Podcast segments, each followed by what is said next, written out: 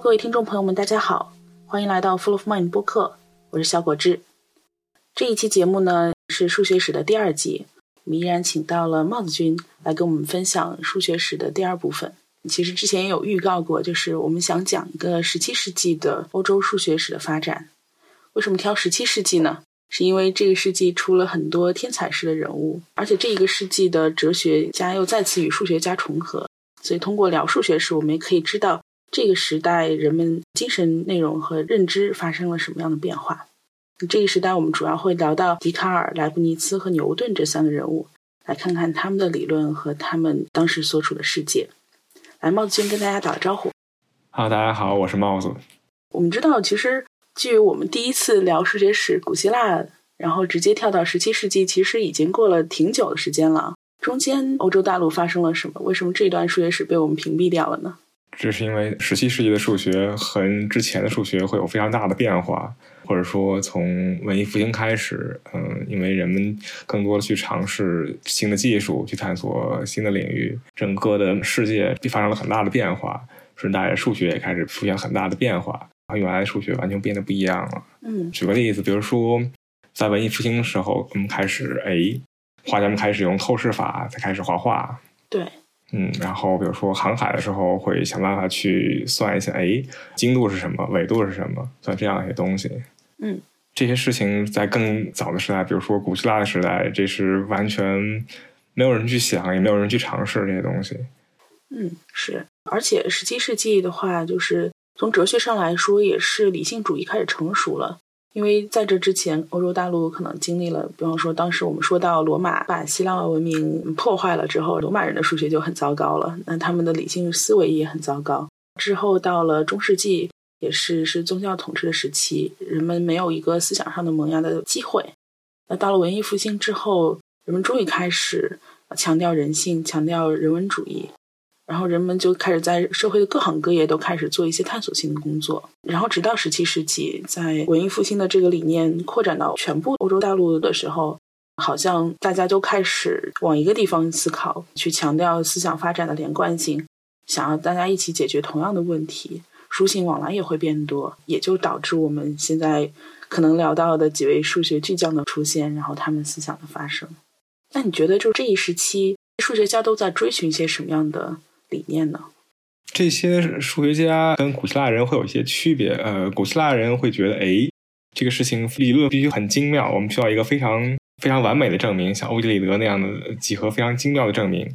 嗯。但这个时期呢，比如说笛卡尔啊，或者是费马啊，甚至后来比如说牛顿啊这样的人，他们会觉得，哎，我们先要解决某些问题，这是更重要的事情。至于是不是理论完美无瑕这个事儿，反而不是第一位的事情了。嗯。哦，就是他们没有说像古希腊人那样，就是这么去强调证明本身，是吗？嗯，对他们来说，证明仍然是很重要的事情。哦，尽可能还是要有个证明的，这是数学的一个要求。但是呢，嗯，这并不是最高的目的。数学还是要去解决一些别的问题的。嗯，或者说，至少来说，如果能解数学能解决一些别的问题，那么对数学本身也是有好处的。嗯嗯，哎，那当时数学家已经是一种职业了吗？那个时代的数学家，比如说笛卡尔啊、费马、莱布尼兹啊，几乎都不是职业的。笛卡尔是一个到处巡游的人，然后费马是一个大概是一个法官，莱布尼兹是一个外交官。嗯，这里边牛顿是一个例外，他在自己在倒是在剑桥工作，但他是其实上是那个时代的少数例外吧。嗯。等到十八世纪，也就是一百年之后，数学家才开始为科学院工作，为大学工作要更晚一些，要等到十九世纪学术职业化那个时候才开始会有会有更多的数学家为大学工作。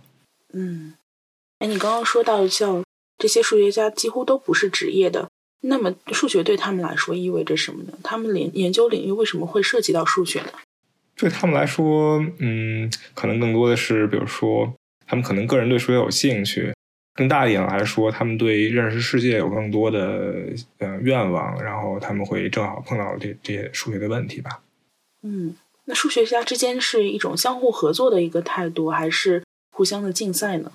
那个时候其实上数学家是很少的那么些人，然后也没有职业化，中间的很多人会同时代的人会互相通信，嗯可能偶尔会也会争一争，哎，竞争一下，比如说某个结果的发明权什么之类的，这也是有的。嗯，就是还是沟通的多，然后竞争的少一些，是吧？啊，是啊，因为这整个圈子就一共有那么些人嘛。那十七世纪这个数学有哪些主要的发现呢？刚刚说所有人都在想着要发现些什么。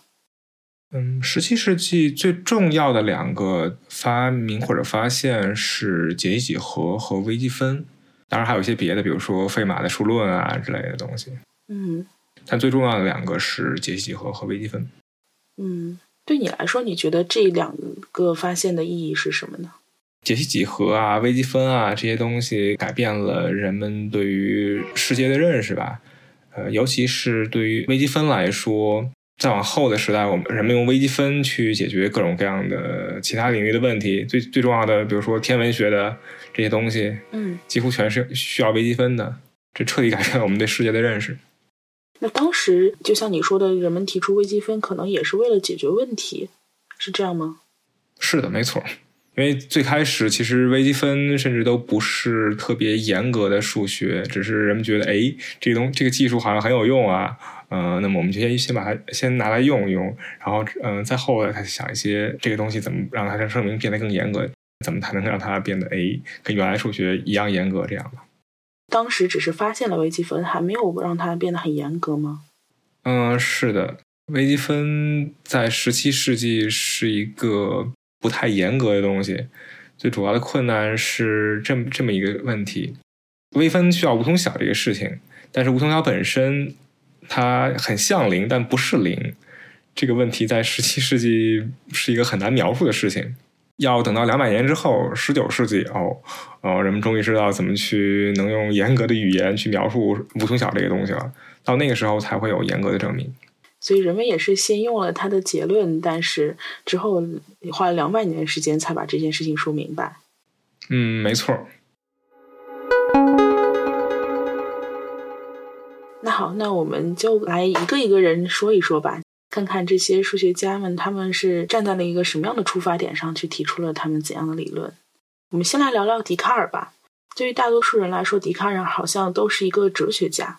那他的生平是什么样的？他为什么会对数学有所建树？啊，这样主持人说的，笛卡尔更多是一个哲学家，他最重要的观点是“我思故我在”。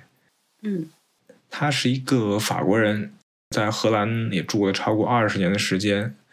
他大部分著作其实都是关于哲学的，他的数学著作从数量上来讲比哲学著作少得多。嗯他在数学上的成果主要是解析几何方面的工作吧。他自己也是解析几何的两个创立者之一。嗯，你说到两个创立者，那另一个创立者是谁？另外一个创立者是费马。哦，费马，你刚刚说他是个法官，他是跟笛卡尔一起工作去发现的，还是他自己独立发现了，然后发现跟笛卡尔同一时间呢？他们两个大体上是同时代人。他们两个虽然都是法国人，但其实不在一个地方，也没有什么共同的工作。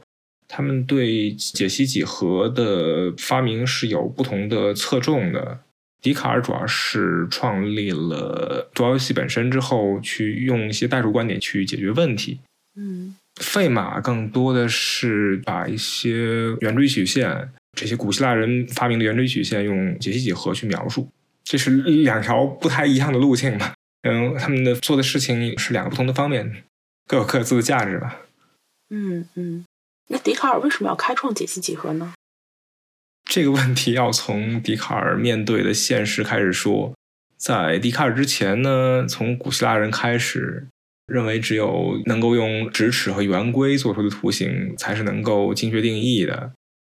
笛卡尔自己觉得呢，哎，只要能够写出图形对应的数学公式就够了，就能够给出精确定义了。嗯然后这里有一个问题，什么是图形对应的数学公式？从这个地方开始，呃，解析几何就要登场了。嗯，等于是他找到了一个去描述图形的最基本的、相对正确的描述途径。这相相当于跟古希腊人比，古希腊人的描述方式是纯几何的，没有什么数学公式，或者说数学公式很少很少。从笛卡尔开始，哎，开始用一些完全的代数上的方法去描述它了，这是一种另一种道路吧。嗯，那有解析几何之后，是不是可以不用去想公理这件事了呢？公理仍然是有用的，只是说笛卡尔提供了另外一条道路，用一些偏算术或者是偏代数的办法去绕开一些公理上的这些问题。嗯，好像笛卡尔一直想建立的是一个话语体系啊。这跟他的哲学思想也挺有关系的，因为笛卡尔在哲学书上聊到，就是他的自己是很希望用数学的思想去去描述哲学，或者是去研究哲学，希望也有一个嗯普世的、统一的、正确的、简单的这样一个规则去讲哲学里面的故事。就像你刚刚说的那个“我思故我在”一样，他其实提出“我思故我在”这个思想历程就挺像数学家的想法的，就是他说。如果一切认识到的东西都可以从最简单的原理中推导出来，那我首先必须做的一件事情就是确定我出发点的可靠性。那么什么才是可靠的呢？他觉得就是一切你的思想、你的认知、你获得的知识，其实跟你做梦的时候突然进入你脑海里面的东西没有什么两样。这些可能都是不可靠的。所以他保险起见，他假定了说，一开始我认为我知道的所有事情都是不可靠的，一切进入心智的事情都是假的。但是他发现，一旦我注意到，当我愿意想着这些都是假的时候，这个在想这件事情的我必然是一种东西，这种东西一定是真的。那所以他就觉察到，就是我思故我在，这个一定是对的，它是可靠的，连他自己的怀疑的思想都没有办法让他动摇。我在想，他可能也是，就是把这种提出哲学思想的思维历程，也用到了他的数学发现上面。就是我一定要给这件事情一个一个起点。如果我不能定义起点，那我就要定义它一个相对的话语体系。嗯，这是挺可能的事情啊。嗯，那既然我们说到他在嗯用解析几何去去定义了这个在用数学语言描述的几何，那解析几何究竟解决了一些什么问题呢？笛卡尔自己用解析几何解决的问题，主要是和尺规作图相关。也就是说，什么样的图形可以用直尺和圆规来画出来？嗯，笛卡尔自己发现，哎，直尺和圆规能做出的图形只包括一次和二次的曲线。也就是说，一次的，比如说就是直线，用直尺画出来；二次曲线可能是用圆规，因为圆本身是一个二次的东西。嗯，笛卡尔发现，哎，只有一次和二次的这些曲线可以画出来，其他的曲线是不能画的。比如说，你画一个三次曲线。这样的曲线一定不可能用直尺和圆规画出来。哎，这是为什么？是因为直尺和圆规本身是一次和二次的吗？还是什么？大致就是这个意思。直尺是一次的，圆规是个二次的。然后更高次的东西不可能用它们俩画出来了。嗯，他解决了这件事情之后，这跟他的解析几何或者坐标系有什么关系呢？因为一次和二次这个概念本身其实上是一个代数概念。嗯，更早的嗯，古希腊人他们。不能说不知道直线是跟一次有关系，这个可能说太过分了。但是他们没有用这些一次或者二次这些代数特性去解决问题。嗯嗯，笛卡尔用这样的呃一个代数办法去做这些事情，在这里就是分析方程的次数这个特征去处理几何问题。嗯，这样呢，笛卡尔从笛卡尔这里开始开始用代数方法去处理几何问题，是之后几百年一直到现在的一种潮流吧。那我们现在依然是用这种方法去处理几何问题更简单，是吗？对，现在还是比较常用的办法，或者说是最主流的办法了。哪怕到了高次曲线也是这样吗？是的。那我们刚刚其实聊了不少笛卡尔的数学方面的成果啊，我也想跟大家聊一聊，就是笛卡尔的哲学思想。除了刚刚我们说到这个“我思故我在”以外，呃，笛卡尔其实还提出了一个很著名的二元论。这个二元论，它其实简单来说就是说，他觉得心智不是物质的，是精神层面的。那大脑和身体是物质的，所以心智和大脑、身体本质上是不同的，他们是两样相互独立的东西。你对这个二元论有什么评价吗？这个听上去有一点像柏拉图的二元论。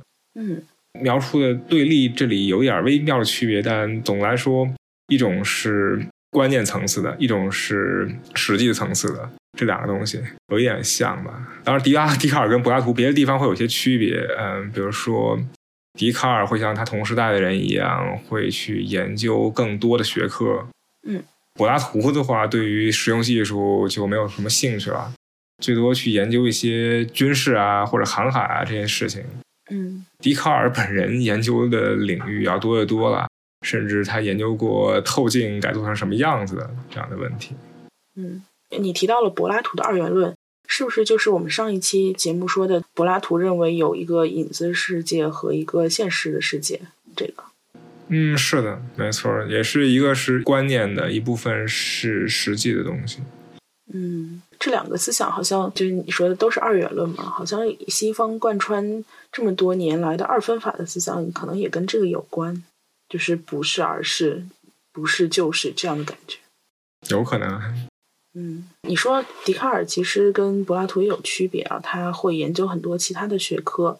但是就我了解，就是笛卡尔的这个哲学思想，虽然他在早期发布了很多哲学相关的文章，但是他也非常担心和害怕，一开始的文章他都是匿名或者是用其他人署名去发表的，而且他的文章里面还小心翼翼的维护了上帝的权益。那即使这样，他的文章还被归为了禁书。所以在当时，我觉得其实可能。哲学家或者说数学家要发展一些这种带有一些理性观念的一些哲学思想，都还是挺困难的。虽然文艺复兴复兴了这么多年，但是宗教的这个思想禁锢依然还是存在的，或者是它的威胁力、威慑力还是有的。在笛卡尔他自己的哲学思想里面，他也是一直承认上帝的存在，也就是他为什么会认为心智和大脑、身体是两个完全不一样的东西。笛卡尔他这样解释了一个事情，在我现在看来会觉得嗯有点奇怪。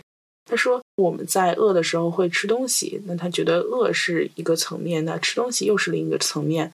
然后为什么饿的时候就会想吃东西呢？他觉得这个不是一个互相联动的机制。他认为要么就是大脑里面有一个器官专门负责把精神跟物体联动起来。要么就是他认为是上帝让这两件事情因为一种偶然的原因一起联动发生了。他觉得这种思维运动和物体运动的串联是出于奇迹。这个就让我觉得，嗯，可能真的是大力出神迹吧，我也不知道了。嗯嗯，挺有趣的。对，就是就是你会发现，大家硬要扯上上帝之后，这些理论思想都会在现在觉得，嗯，挺有意思的。但是现在其实哲学家或者精神分析师啊，或者神经科学家都已经主张说是一元论了，认为大脑就是我们思维的发生发展的装置，心智本身就是起源于物质的。可能这个问题就会更大了，就是我们的物质的大脑如何去产生意识？嗯，最新的一些研究可能会说，人其实大脑里面有一部分自由能，外界的刺激会让这些自由能变得更多、更混乱。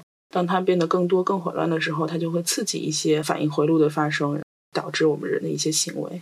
当然，我不知道，就是你对这种问题——一元论、二元论这样子，物质和精神两者如何结合，这个有什么看法吗？我觉得这个问题现在来说，应该是一个非常非常困难的问题吧。嗯，但是这个对于后人来说就不一定。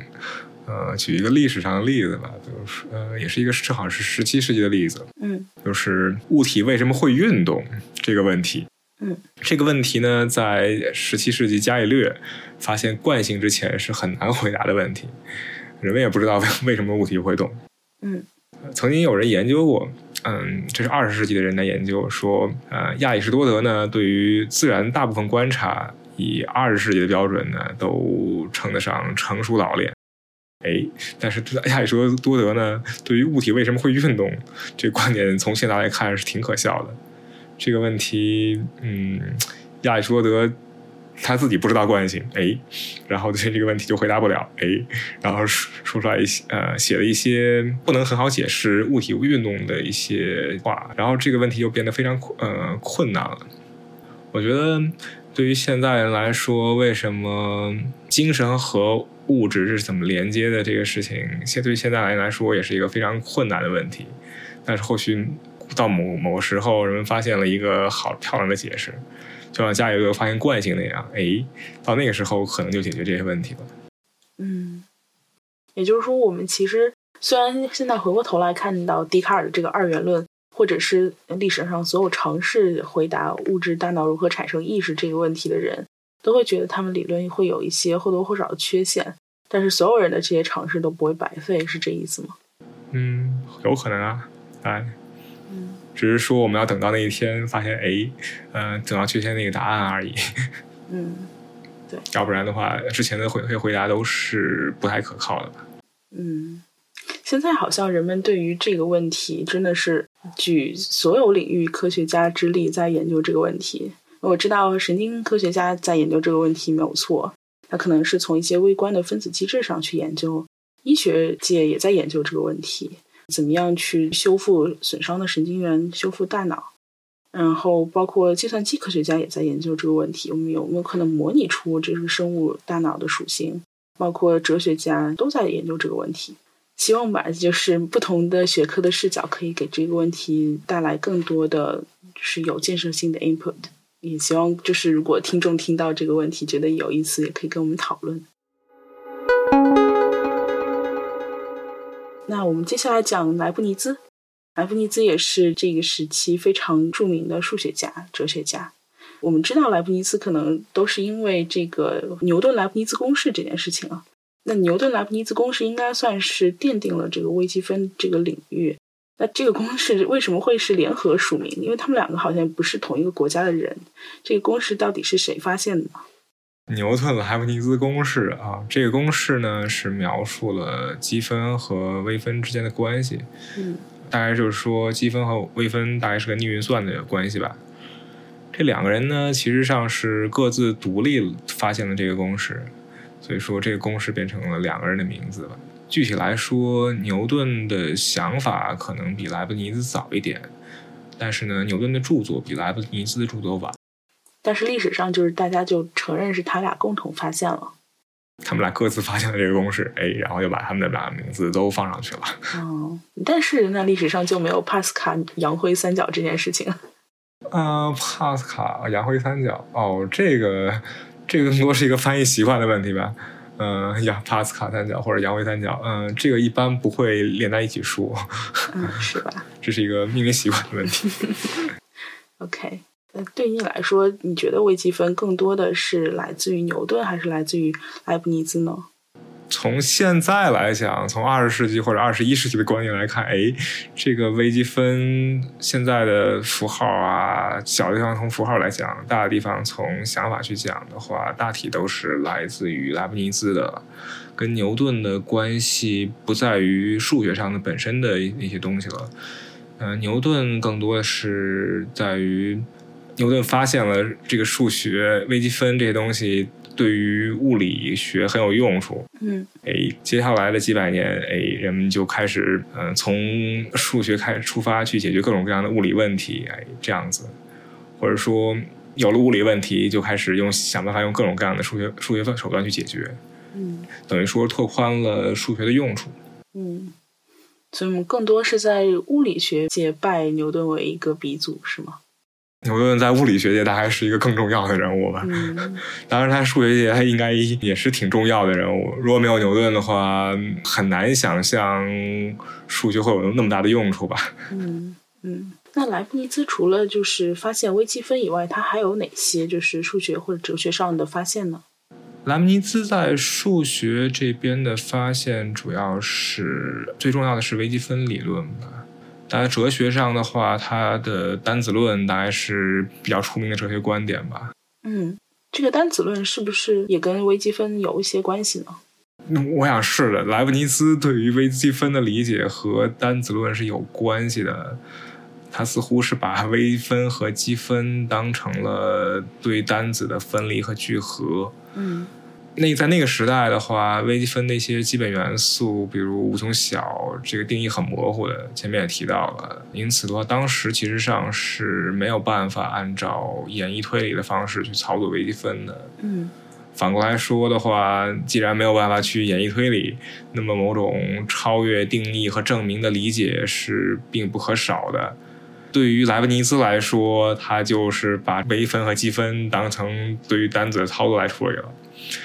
他就这么干了。其实这个这种做法并不是唯一的，比如牛顿就不这么干。牛顿的微积分的理解就有很多的几何内容这样的。嗯，刚刚说到莱布尼兹对微积分是单子的操作，那牛顿更多有几何内容。这个区分能够跟我们详细说一说吗？莱布尼兹的话，他对于微积分，他会微分大概就是一一小块一小块的这样这样的东西，他把它处理的很像单子，他从这个从他的那些符号里是能看出来的。它的符号差不多就是我们现在用那些符号，比如说微分符号 d，嗯积分的符号是一个大 S 什么这样的样子。嗯 D 的话就是把它去切切开，一摇一摇切开来这样子的感觉。牛顿的话，看他的书会发现，哎，牛顿有更多的，比如说怎么去把它当成一个面积啊，这样这么这么一个来做来操作。但事实上，我们现在今天去做这些微积分的时候，并不会去多想那些面积的内容，我们直接当成一种符号去操作的。嗯这种做法其实上是来跟莱布尼兹关系更大一点的。嗯，就是把它当成面积比较好想象，但是对于数学来说，就符号的操作性就更强一些。没错。那我刚刚我们就直接聊了单子论啊，但是什么是单子，在这里跟大家补充一下，就是单子它其实，在莱布尼兹看来，它是宇宙当中无数个在不同程度上跟灵魂相似的那种小的个体，就是他认为有很多不同的单子，从包括我们现在认识的原子，他认为也是一个单子。物体的组成部分是个单子，人的一个灵魂也是一个单子。呃，他认为所有这些单子都是终极的、单纯的、无法再扩展、不可能再被切割的一些精神实体或者物质实体，它是一切的基础。而且所有这些单子呢，它是有一些等级的，就像刚刚说的，可能是物质的最小单位，可能是精神的最小单位，不同等级。然后每个单子之间呢，又互不影响，也互相嗯没有关联。就是他们是一个个独立的个体，这样的话，它其实就嗯有几个衍生出来的一个哲学思想。一个是他认为人其实跟其他动物没有什么本质上的区别，我们不过是不同单子的组合而已。另外，他的想法是，他其实补充了或者是一定程度上批判了笛卡尔的想法，因为笛卡尔认为，那物质跟精神是独立开来的，物质要跟精神统一的话，那它是一个偶然事件。在莱布尼茨看来，他依然认为就是上帝是存在的，但是物质跟精神之间的这个关系是一种必然，是上帝有一个自己的 plan。他认为上上帝已经为所有世间的个体或者单子安排好了他们最佳的组合方式，然后所有我们遭受到的痛苦也好，我们经历过的美好也好，都是上帝为了所有单子命运考虑到的最好的形式。可能对某个单子不是这样，但是对于整体来说一定是这样。他就觉得背后一定是有一个剧本早就写好的那种，然后我觉得就是单子论的想法可能已经比二元论会稍微接近于机械论或者唯理论一点，但是单子论依然认为就是你表面上看到的这种机械现象，表面上看到这种物质本身就是客观现象的这种现象，其实背后还有一个个更大的你不知道的剧本在那里。不知道你对这个有什么想法？就是是不是当时人们能够带着上帝去思考哲学问题，这已经是可能的理性化的极致了呢？这个事情是不是极致这个事儿很难讲，但是莱布尼兹的这个观点听上去挺像同时代的一些神学观点，比如说加尔文的那些说，哎，嗯、呃，人的这些呃事情都是上帝预安排好的，什么这样，嗯，非常像加尔文。嗯嗯。那会不会让人失去了一些做什么事情的动力呢？那个时代的人对于做事情的动力似乎跟现代人是不一样的，也就是说，嗯，就算他知道了这些事情都是上帝预定好的，那么他也会去很积极的去做的。这个好像跟现代人真的从一些很基础的观念上想法是不一样的。前面主持人提到，我们比自己想象的更接近于动物。这个问题就就提到了一个问题，就是潜意识。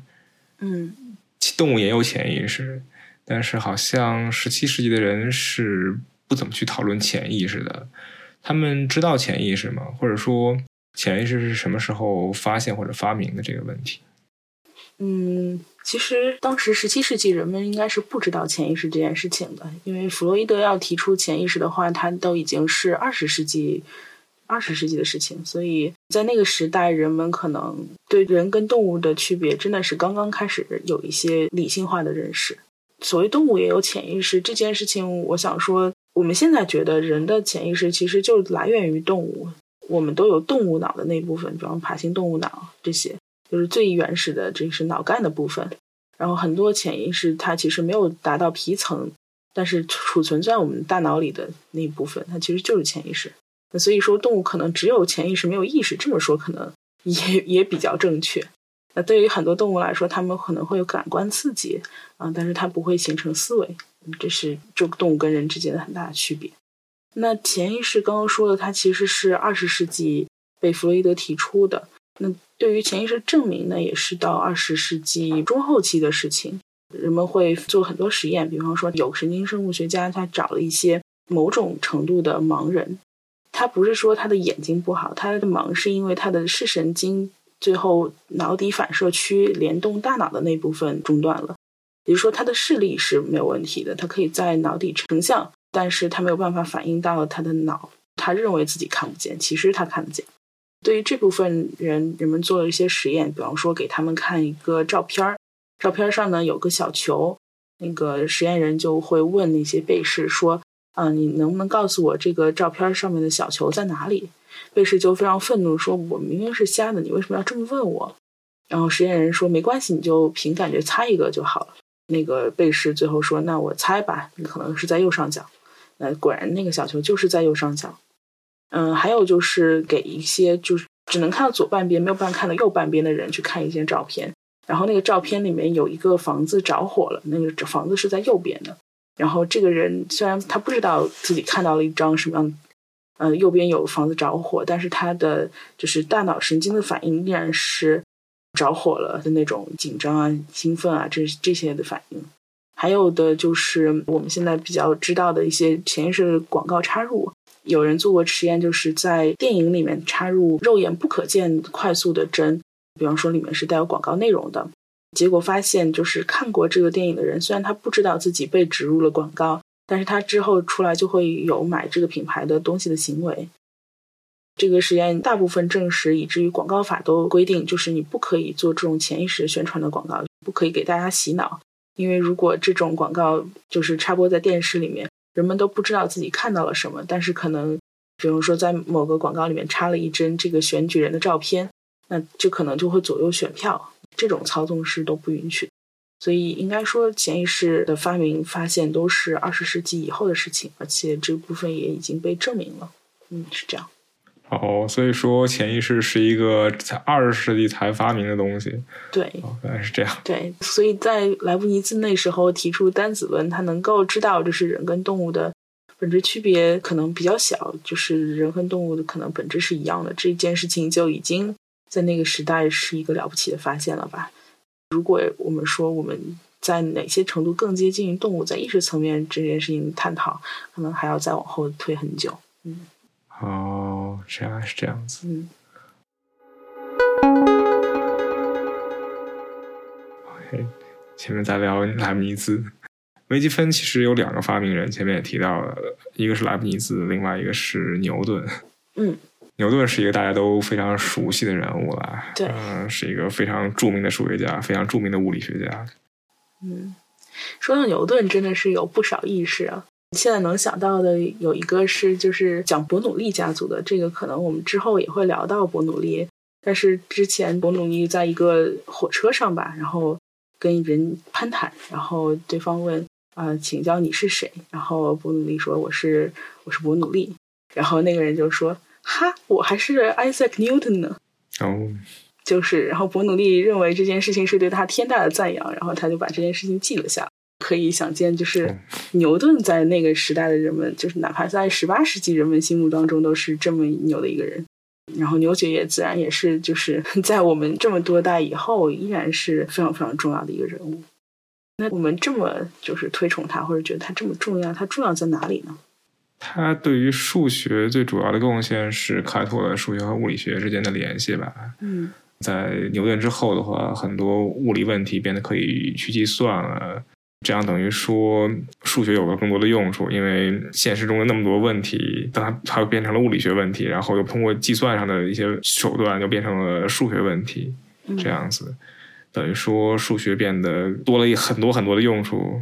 然后物理上那边的话，牛顿发明了引力这个概念，把苹果下落和天体运动描述成了原理相似的这件事情。嗯。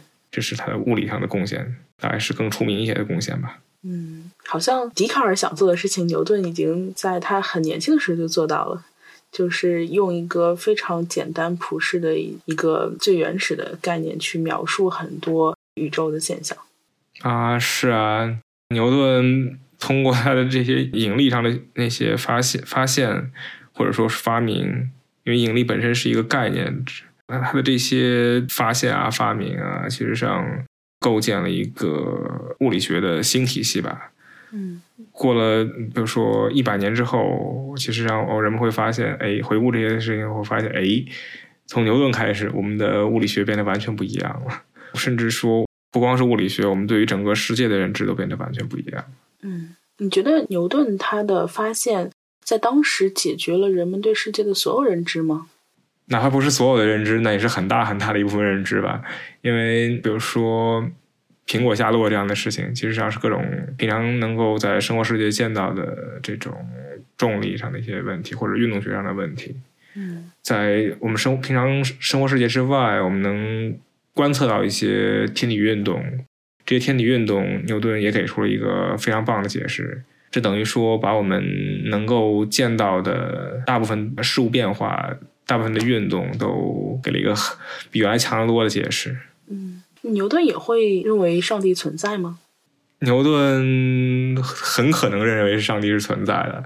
在牛顿大概年年龄稍微大一些，五六十岁以后，他花了很多很多的时间在神学上写了很多文字。这样，嗯，当然有一点很很特别，就是说，其实牛顿他的这些物理学上的发现。它解释了生活中的太多的事物，能其实上减减少了很多人们对于魔法或者巫术的依赖。嗯，或者说牛顿之后的人们对于神灵的依赖会更少一点，比牛顿之前的人会更少一点。嗯，但是很特奇特一点是，牛顿本人其实还是相当相信神的。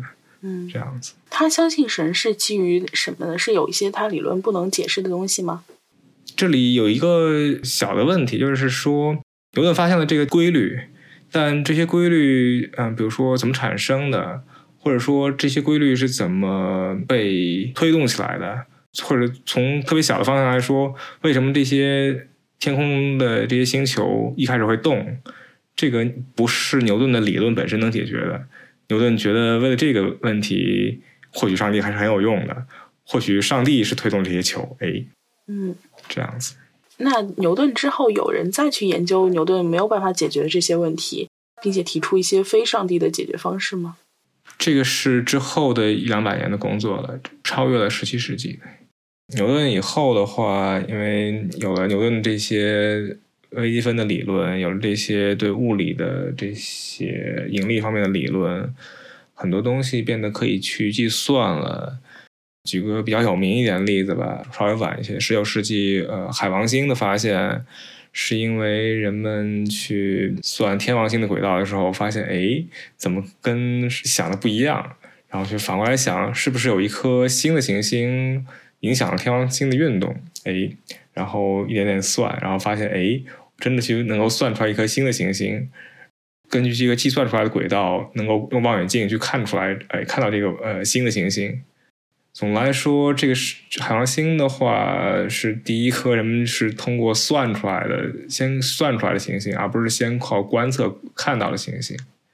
这样的，这其实有一点很好玩的事儿，就是说牛顿发现了这样的物理学的一些新体系，人们就能用更更多的用物理学去解释问题，而不是简单的去用上帝解释问题。嗯，这样的发明会影响人们的心理吗？嗯。其实我觉得这样的发明一定是会影响人们的心理的。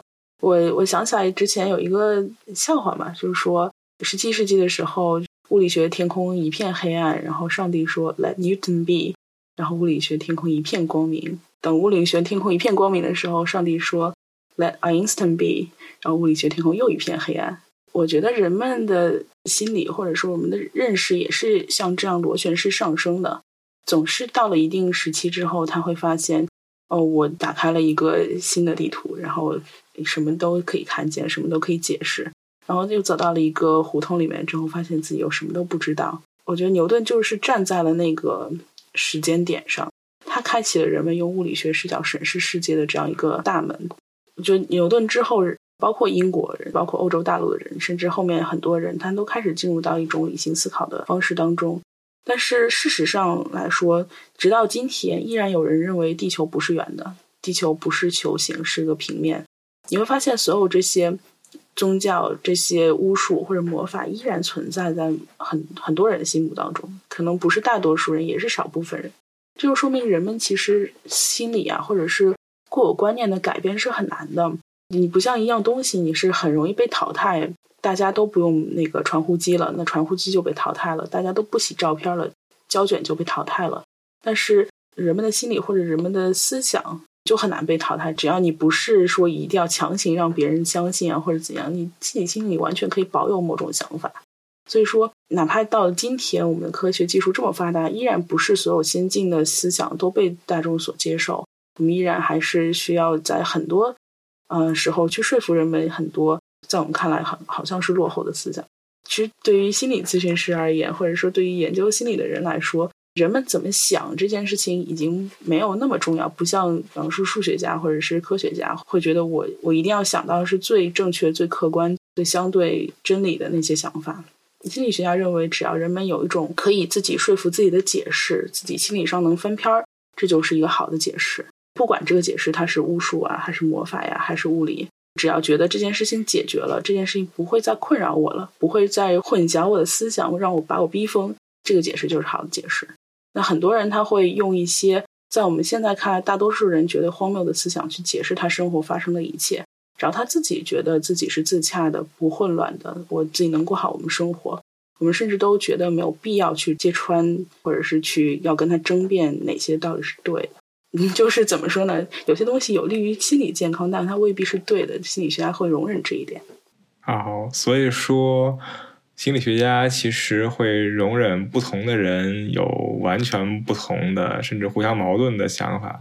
对，对，就是不会那么强调所有人都必须遵从一个极简、正确、真理的想法。对，那如果这个想法容易把人逼疯，那他还不如活在一个谎言的世界里。哦，这。实在是太有趣了，这个其实上拓宽了很多可能性。对，那这么说的话，其实这也是一个非常单子论的想法，就是每一个个体它其实都是互不影响、互相独立存在的。那这样的一个想法，它的存在它不影响别人，他自己过得很好，那就让他去吧。从某种意义上，还是挺以人为本的。嗯，听上去不错。嗯。行，那我们这一期就聊到这里。这一期我们聊了十七世纪为什么是一个天才辈出的世纪，嗯，也聊了其中的三位代表的人物。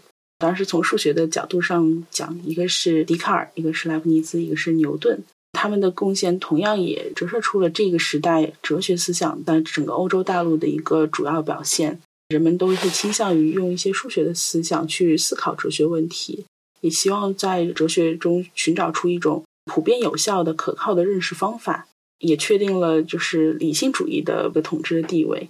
他们都是以想用很少的几个确定的基本概念作为依据，去创一种无所不包的一种庞大的哲学体系。不管是二元论、单子论，还是牛顿说用数学去解决物理问题。那下一期数学史呢，我可能会跟帽子君继续探讨之后十八、十九世纪的一些数学家，还有他们的一些发现。那到时候数学可能就会变得更加职业化、专业化。也谢谢帽子今天给我们带来了这么多有趣的数学知识。好，谢谢大家，谢谢主持人，嗯，让我有机会在这里讲。嗯，好的，那我们就下期再见。下下下期再见，拜拜。